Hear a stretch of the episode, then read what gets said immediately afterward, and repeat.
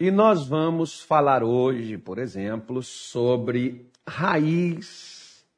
A raiz. O problema, por exemplo, de uma árvore que você corta ela, mas ela não morre, é porque a raiz dela está dentro da terra. Você pode cortar ali o tronco.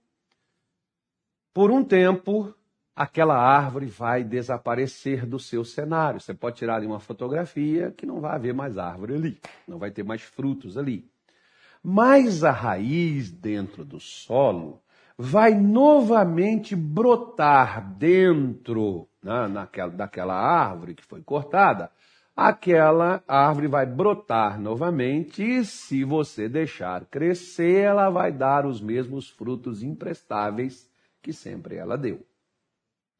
Existem pessoas que elas dizem assim, pastor, eu tenho problemas que eu oro, mas depois o problema volta. Eu vou para a igreja, eu faço campanha, eu busco a Deus. Quando eu penso assim, me livrei, lá veio o problema tudo de novo. Volta outra vez. Por quê? Porque o seu problema tem uma raiz. Em Marcos, capítulo de número 9, nós temos, por exemplo, nas Escrituras Sagradas, o episódio de um menino, né, de um rapaz, a gente fala menino, mas era um rapaz. Ele foi levado pelo pai até onde estava o Senhor Jesus, né, que Marcos chama de o jovem lunático. Ele foi levado até onde o Senhor Jesus estava os discípulos estavam, Jesus não estava, estavam os discípulos. Os discípulos tentaram expulsar dele aquele mal e não conseguiu fazer. Aí, quando Jesus chegou, Jesus estava no monte, estava em oração. Quando Jesus chegou, a pergunta de Jesus para o Pai foi esta, né? É, o versículo 21, por exemplo, Jesus disse assim: ó, e perguntou ao pai dele: Há quanto tempo há que lhe sucede isto? E ele disse-lhe: Desde a infância.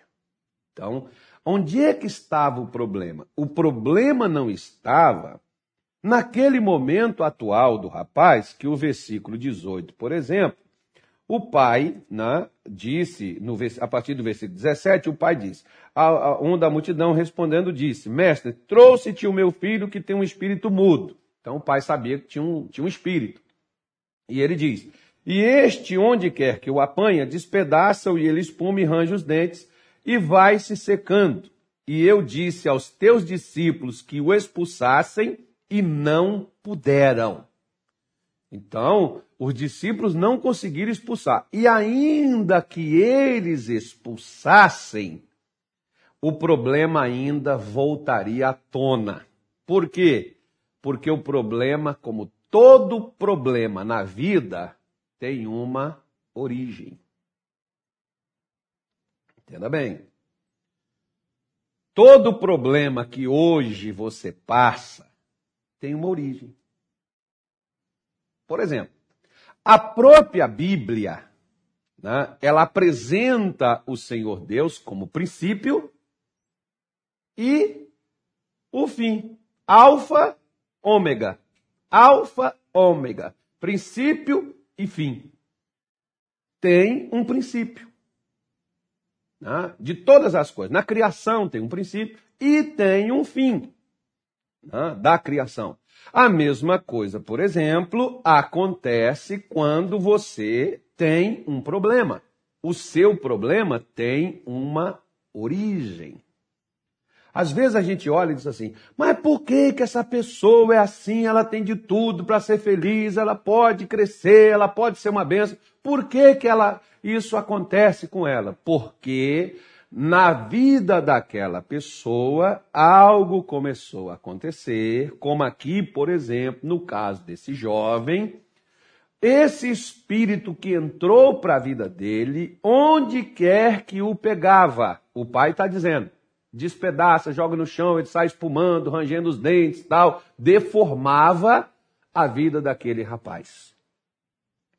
Mas o problema não começou quando o demônio começou a jogar ele no chão, ele começou a espumar e começou a definhar e começou a ranger dente. Aquilo dali é a consequência do que já existia antes. Né? Os problemas, quando eles aparecem no lado natural, é porque eles tiveram uma origem no espírito. E quando eles tiveram origem no espírito, não apareceu nada. Né? Não, mas, mas já existia. Já acontecia na vida daquela pessoa. Como aqui, por exemplo, o pai diz: desde a infância que isto acontece.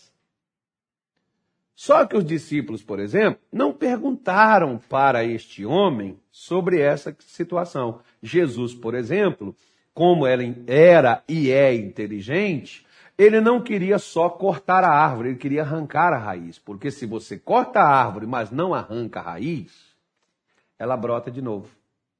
Aqui na nossa igreja, atrás do meu escritório, por exemplo, por incrível que pareça, na parede do escritório tem uma, uma planta que brota ali. Né? A gente vai lá, o pessoal vai lá, corta ela, ela brota de novo. Ou seja, enquanto não arrancar as raízes dela, ela vai estar brotando num lugar, se ela crescer, se não cortar ela, e ela crescer, ela vai tombar uma hora e vai levar metade da parede embora, pode derrubar até né, o escritório de novo. Né, então tem que arrancar isso pela raiz. Né? E lá que arrancar onde ela está enraizada e tirar ela dali. A mesma coisa são os problemas na vida. Como, por exemplo, no capítulo 53 de Isaías, o versículo de número 3 está escrito assim, ó. Vou ler na minha Bíblia aqui, na minha linguagem, pode estar diferente da sua aí. Isaías 53, versículo 3 está escrito assim: Ele era desprezado, rejeitado e abandonado pelos homens, um homem de sofrimentos e dores, e de que sabe o que é padecer e adoecer. E como um de quem os homens escondem o rosto, era desprezado. E dele não fizemos caso, não tínhamos qualquer estima por ele. Isso aqui claramente está falando da pessoa de Jesus. Ah, igual muitos, ah, mas aí não fala, fala de Israel, não sei o quê. Isso aqui Isaías estava profetizando, né, cerca de quase 700 anos antes de acontecer. Como é que Jesus ele seria tratado pelos homens? Como é que Jesus seria recebido? Tanto é que João, por exemplo, no capítulo de número 1, versículo 11, diz assim: Ele veio para o que era seus e os seus não receberam. Mas todos quantos receberam, deu-lhes o poder para serem feitos filhos de Deus. Então Jesus veio inicialmente para os seus. É, isso é interessante, quer ver? Às vezes você tem dentro da sua família gente que não te dá valor. E você tem fora da sua casa gente que não fica sem você. Interessante isso, né? Mas você queria que quem está na sua casa, que é sangue do seu sangue, reconhecesse o seu valor. Mas às vezes quem reconhece o seu valor é o seu patrão que trabalha contigo, mas a sua mulher que dorme com você não vê em você o que o seu patrão vê. Né? Que você é uma pessoa trabalhador, que você é uma pessoa honesta, que você é uma pessoa correta, esforçada, dedicado. Né? A pessoa de fora vê o seu valor e tem apreço por você. E a pessoa do seu convívio, do seu relacionamento, te despreza. Então Jesus era assim. As pessoas de fora, como os romanos, os estrangeiros, as pessoas de fora da fé, recebiam ele, aplaudia ele, exaltava ele, falava dele, espalhava as coisas dele, enquanto os de casa queria calar, matar, prender, perseguir, prejudicar. Agora, o mais interessante de tudo isso é que Jesus não se atinha à rejeição e ao desprezo com o qual ele foi recebido e foi tratado. É aqui que eu quero chegar com você. Por quê? Porque, primeira coisa, minha senhora, meu senhor, em muitas situações nas quais, e nós estamos falando de uma delas, né, hoje aqui no culto eu falei de duas coisas, muitas coisas, por exemplo, se você é rejeitado, como no caso aqui de Jesus, Jesus não fez nada. Eu disse, por exemplo, que Caim, o exemplo que eu dei aqui, que Caim foi rejeitado, mas ele foi rejeitado por causa daquilo que ele fez. Se ele não tivesse feito, ele não seria, ele seria aceito. Né? Tem pessoas, por exemplo, que no caso de Jesus, Jesus não fez nada para ser rejeitado e foi. Então tem pessoas, por exemplo, que elas fazem, perdoa a expressão da palavra, elas fazem das tripas o coração para serem aceitas. Eu vou mostrar meu valor, eu vou vencer, eu vou crescer, eu quero que minha família reconheça se você é uma pessoa que se preocupa em ser aplaudido, em ser reconhecido pelos outros, mostrar o seu valor e que as pessoas te reconheçam porque você é um vencedor, você tem problemas com a rejeição. Porque as suas vitórias é para fazer você se tornar aceito. Ou seja, se você então não é um vencedor, é, você está rejeitado porque você é um zero à esquerda. Né? Então, o seu problema não é que você é um zero à esquerda. O seu problema é que você carrega dentro de si uma rejeição.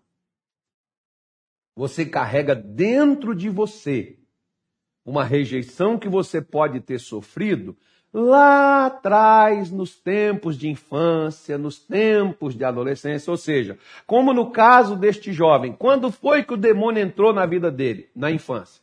Quando o demônio se manifestou na vida dele? Né? Na infância. Mas quando o demônio passou a tentar matá-lo? Já na adolescência. Mas ele já tinha problemas desde a infância.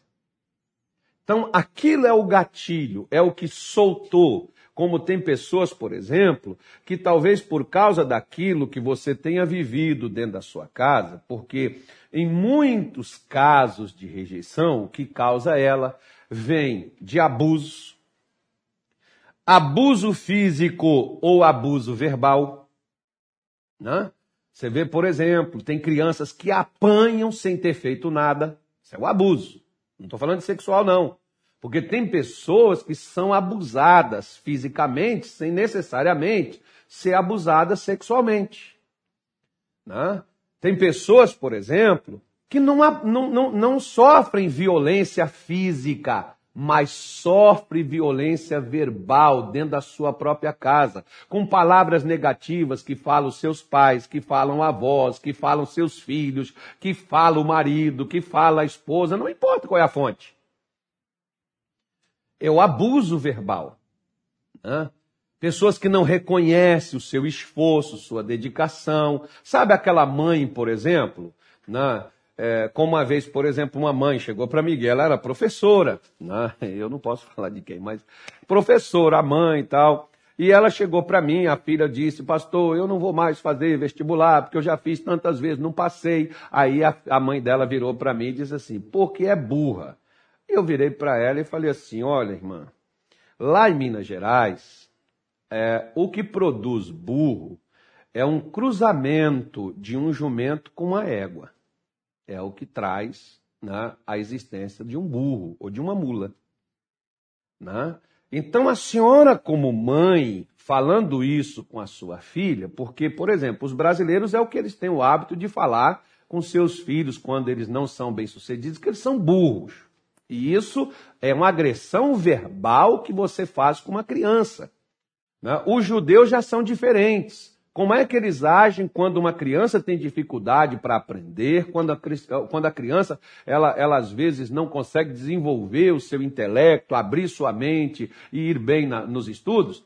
A, a mãe judia diz assim: minha filha, você é inteligente, o seu professor é que não está sabendo te ensinar. Eu vou mudar você de escola, porque na outra escola você vai arrebentar, você vai crescer, porque lá tem professores melhores que vão ajudar você. Por que que em todas...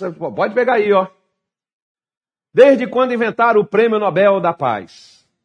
Né? Vai lá e analisa para você ver. Tem sempre judeu ganhando aquele negócio lá, porque são inteligentíssimos. Mas isso começa dentro dos pais, não é na escola. Começa dentro de casa, na família. Porque, tipo assim, Você, por exemplo, né, eu tenho 53 anos, então tem coisas que eu já faço há, 10, há 40, 45 anos. Né? Meu pai colocou eu, graças a Deus, para trabalhar muito cedo. Né? Então tem coisas que eu já faço há muitos anos. Querer que o meu filho faça da mesma forma que eu faço. Ou a esposa, amanhã estou fazendo mais um aniversário de casamento. Meu Deus, oh, minha mulher, abração para você. Prepara alguma coisa para nós amanhã, porque eu mereço, porque tantos anos eu já estou contigo. Alguma coisa. 1989, eu, eu aceitei você, dona Mônica. Dona Mônica, faz alguma coisa amanhã especial para mim, né? Na me agradar, porque eu acho que eu mereço né? aguentar esse tempo todo. Né? Então, querer que a minha mulher né, suporte, faça, seja ou faça como eu faço, seja como eu. Gente, quantos anos eu vivi sem ela? Sozinho, Agora, querer que ela faça a mesma coisa. Não, você é burra, você não consegue, porque eu faço, e nossa, é a mesma coisa. Até em relação à, à, obra de Deus, quer dizer, ela é minha esposa, ela não faz. Não, querer que ela seja eu, uma reprodução minha, é complicado. Mas não, o que, que, que você deveria fazer? Minha, minha senhora, um, um abraço para você primeiro, que eu vou falar coisas que você não vai gostar aqui, né, mas eu preciso falar. Primeira coisa, chamar sua filha de burra. Ou então, se você disser assim, você não sabe o mal que você faz quando você fala, você chega lá, seu filho ou seu marido, por exemplo, que vai lá, tenta lavar essa louça aqui, não lavou direito, ficou sujo. Aí você diz, você é muito porco, você não sabe fazer nada, você é um preguiçoso, deixa que eu faço. Não precisa fazer porque você foi fazer e fez mal feito. É melhor chegar e falar assim, ô fulano, deixa eu mostrar a você como é que é que se faz. Você fez bem, mas você pode melhorar mais ainda. Quantas vezes eu já fiz isso, por exemplo, com pastores na igreja? Irmão, você fez o culto direitinho, mas se você fizer assim, seu culto vai ficar melhor ainda. Eu não descaracterizei, não disse a ele que o culto não prestava. O culto estava bom, mas ele pode melhorar, porque você pode melhorar cada vez mais o que você faz, o que você é. Só que às vezes as pessoas que são rejeitadas, é, é, que são feridas, que carregam essa raiz de rejeição, elas ferem os outros do mesmo jeito que são feridas. Aí uma lembrança a você. Os seus filhos não têm culpa dos seus pais terem te rejeitado. O seu marido não tem culpa daquele seu primeiro ou primeiro namorado ou dos seus pais terem te rejeitado em casa de você ter sido abusada ou abusado, verbalmente ou fisicamente, sexualmente, em qualquer ordem, em qualquer área. As pessoas com quem você convive hoje, talvez não foram as pessoas que feriram você, mas você desconta nelas. Você põe na conta delas porque você tem que descontar em alguém. Por que, que às vezes o convívio se torna uma antessala do inferno? Não é demônio. Isso aqui não é demônio, gente. Isso aqui é raiz de amargura. Jesus tinha tudo para ser uma pessoa ressentida, uma pessoa amargurada. Ele poderia ter falado assim: olha, vocês são encapetados, vocês são filhos do Satanás, vocês são demônio em pessoa. Eu vim por vocês, vocês me causaram dores, vocês me causaram sofrimento, vocês me destruíram, vocês me mataram, vocês me feriram, vocês me prenderam, vocês me desprezaram. Sabe o que vocês merecem? Inferno! Vocês merecem ser queimados no fogo. Mas não. Ele não deixou que aquilo que fosse feito com ele, porque preste atenção, minha senhora, meu senhor, meu amigo, deixa eu te falar uma coisa aqui importante. Chega para cá, escuta o que eu vou te dizer. Você não tem culpa se eu te, te maltrato. Você não tem culpa se eu te desprezo. Se o seu pai te despreza, se a sua mãe te despreza, se você não tem um caso igual Caim. Porque Deus não aceitou o que Caim fez, porque o que Caim fez era errado. Se você faz as coisas certas, mas mesmo assim você é rejeitado, você não tem culpa de ser rejeitado.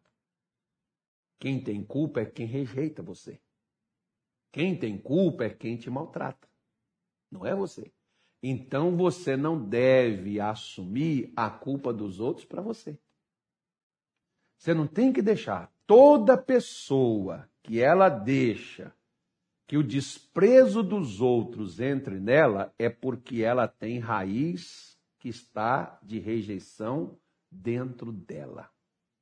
O que a pessoa está fazendo é apenas jogar uma água para fazer a raiz continuar brotando, crescendo e produzindo os frutos da rejeição. Que os frutos da rejeição vai ser abandono, vai ser infidelidade, os frutos da rejeição vai ser traição, os frutos da rejeição vai ser divórcio, os frutos da rejeição vai ser desprezo, os frutos da rejeição vai ser descaso. Sabe o que, que as pessoas vão fazer?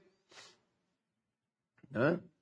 Igual Igual eu estava assistindo um filme, o camarada disse assim, é, até no, no, tempo dos alemães, né? Os alemães, quando dominaram lá uma parte, não sei da onde, não sei do que, aí um, um, um, um general do exército alemão chamou, mandou pegar três camaradas, eram três índios, né? E mandou colocar assim, ó, coloca em fileira de três. E com um tiro só, ele matou os três índios e disse assim: Bala custa caro e os índios não valem nada. Né? Ou seja, aí você pega, é né, claro que é um filme que eu estava vendo, pode ser que tenha sido realidade, eu não sei. Eu estava vendo um filme. O camarada diz assim: a bala tem valor. Três pessoas não.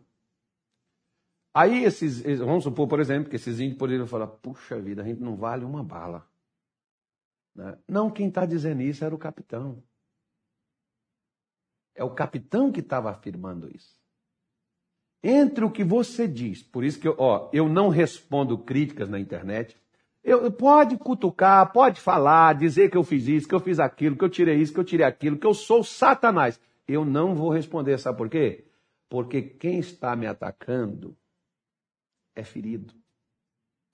Vive na rejeição, vive no desprezo e vive desprezando, está apenas mostrando o desprezo que carrega ao menosprezar, ao atingir, ao denegrir, a querer prejudicar a outra pessoa. Eu não carrego, graças a Deus não tenho essas feridas, já tive, fui muito ferido. Carreguei muita rejeição dentro de mim. Mas graças a Deus eu fiquei livre disso. Eu não tenho mais isso. Eu não preciso diminuir você para que eu cresça. Se você tem que diminuir para você aparecer, para você ser ouvido, você é um rejeitado e um desprezado, porque você quer atenção. Eu não preciso que você me dê atenção, por isso que eu chego aqui, eu não olho quantas pessoas, para quantas pessoas eu estou pregando, eu vou fazer o culto, eu não conto quantas pessoas são, eu vou lá e faço o culto. Porque eu posso fazer o culto para uma, para duas ou para mil, tanto faz.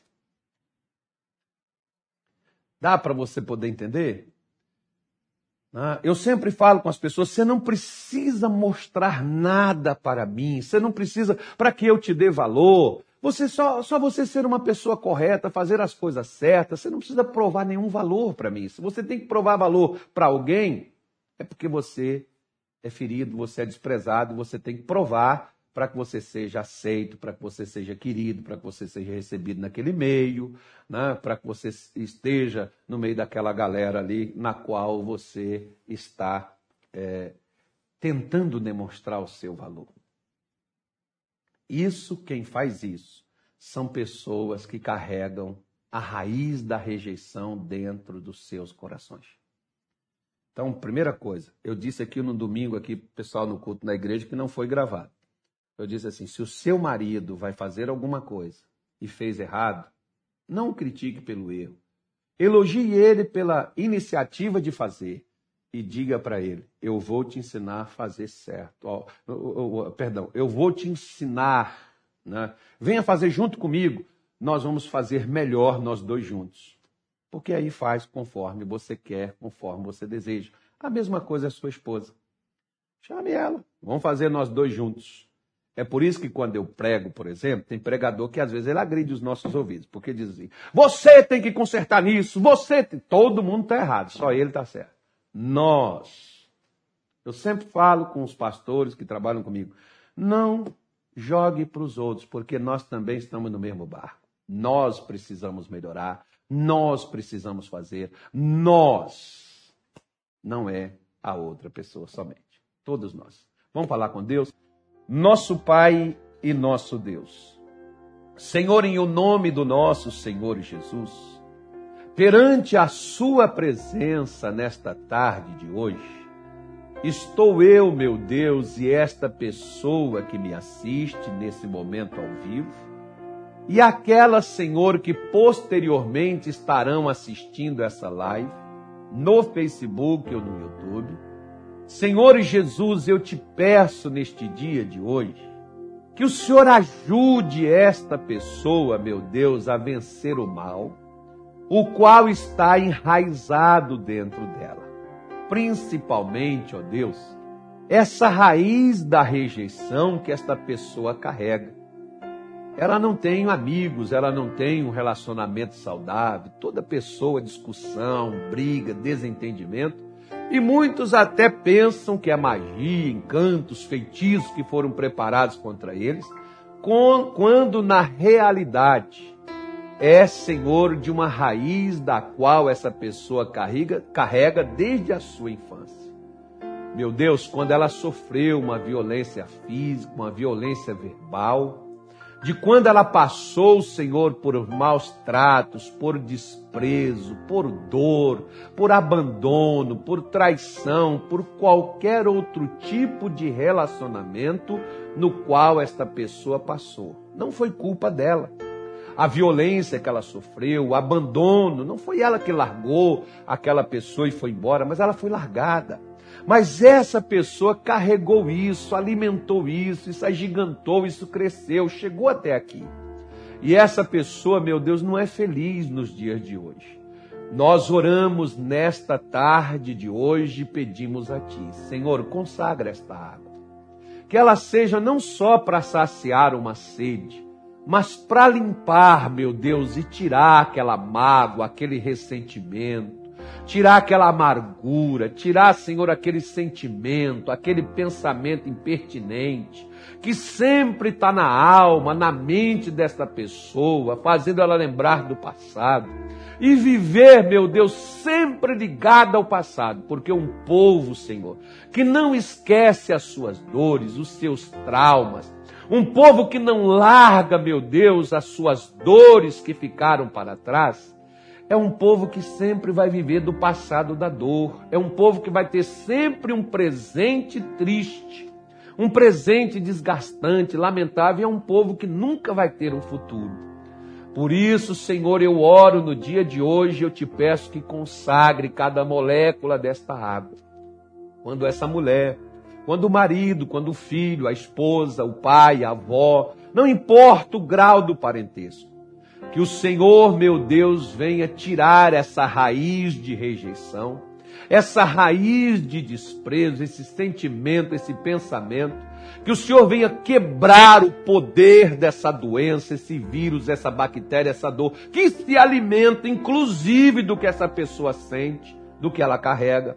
Que o Senhor destrua, meu Deus, em nome de Jesus, toda a ferramenta do mal que ela seja desligada, quebrada, destruída, na autoridade, no poder do nome de Jesus. Diabo, pegue todas as suas raízes de fracasso, de derrota, de sentimentos, de pensamentos. Some. Pegue suas doenças, pegue sua praga, pega sua miséria, pega seu sofrimento, pega seu mal, desapareça e não volte mais. Meu Deus, coloque a sua graça, a sua bênção, como se fosse um remédio para todas estas pessoas levantarem e começarem de novo. Nós consagramos esta água e abençoamos no nome de Jesus. Amém.